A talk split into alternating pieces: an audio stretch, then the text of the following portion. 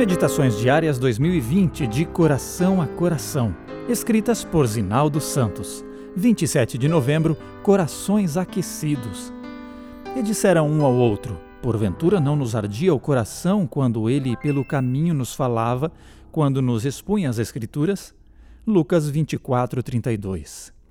Espero que você não tenha tido grandes decepções na vida, especialmente ao esperar muito de alguma pessoa. No entanto, caso isso tenha acontecido, será que consegue se lembrar da maior delas?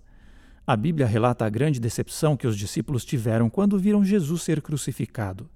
O que torna esse fato ainda mais impressionante é sabermos que eles foram repetidamente instruídos sobre o assunto.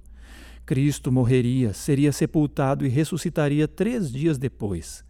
Apesar de tudo o que tinham ouvido, dois discípulos seguiam pelo caminho de Emaús, perdidos em seu mundo de tristeza, desapontamento e decepção, diante de tudo o que havia acontecido nos últimos dias. Quase posso ouvir o doloroso suspiro de frustração, enquanto, talvez com a voz embargada, diziam ao estranho que deles se aproximou: Nós esperávamos que fosse ele quem havia de redimir a Israel. Mas, depois de tudo isto, é já este o terceiro dia desde que tais coisas sucederam. Em realidade, a decepção resultou das expectativas incorretas alimentadas por eles.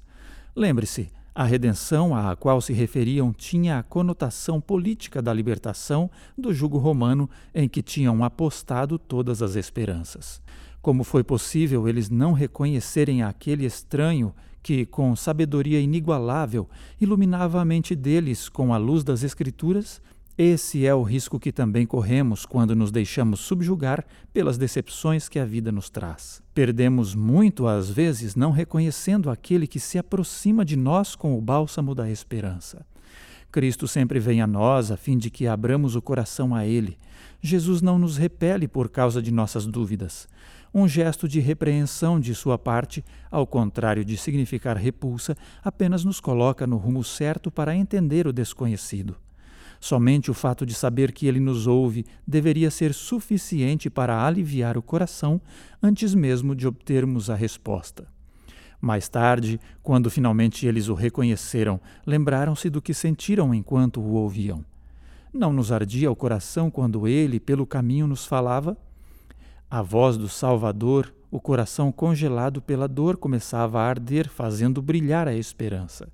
Todo seguidor de Cristo sabe muito bem o quanto a comunicação com Ele é preciosa, como o coração é iluminado e aquecido ao ouvir sobre Ele e seu amor, quando a assustadora escuridão o envolve. Não troque essa experiência por nada no mundo. A CPB também disponibilizou gratuitamente as produções Musicasa nas principais plataformas digitais para os seus momentos de louvor e adoração. Ouça e compartilhe.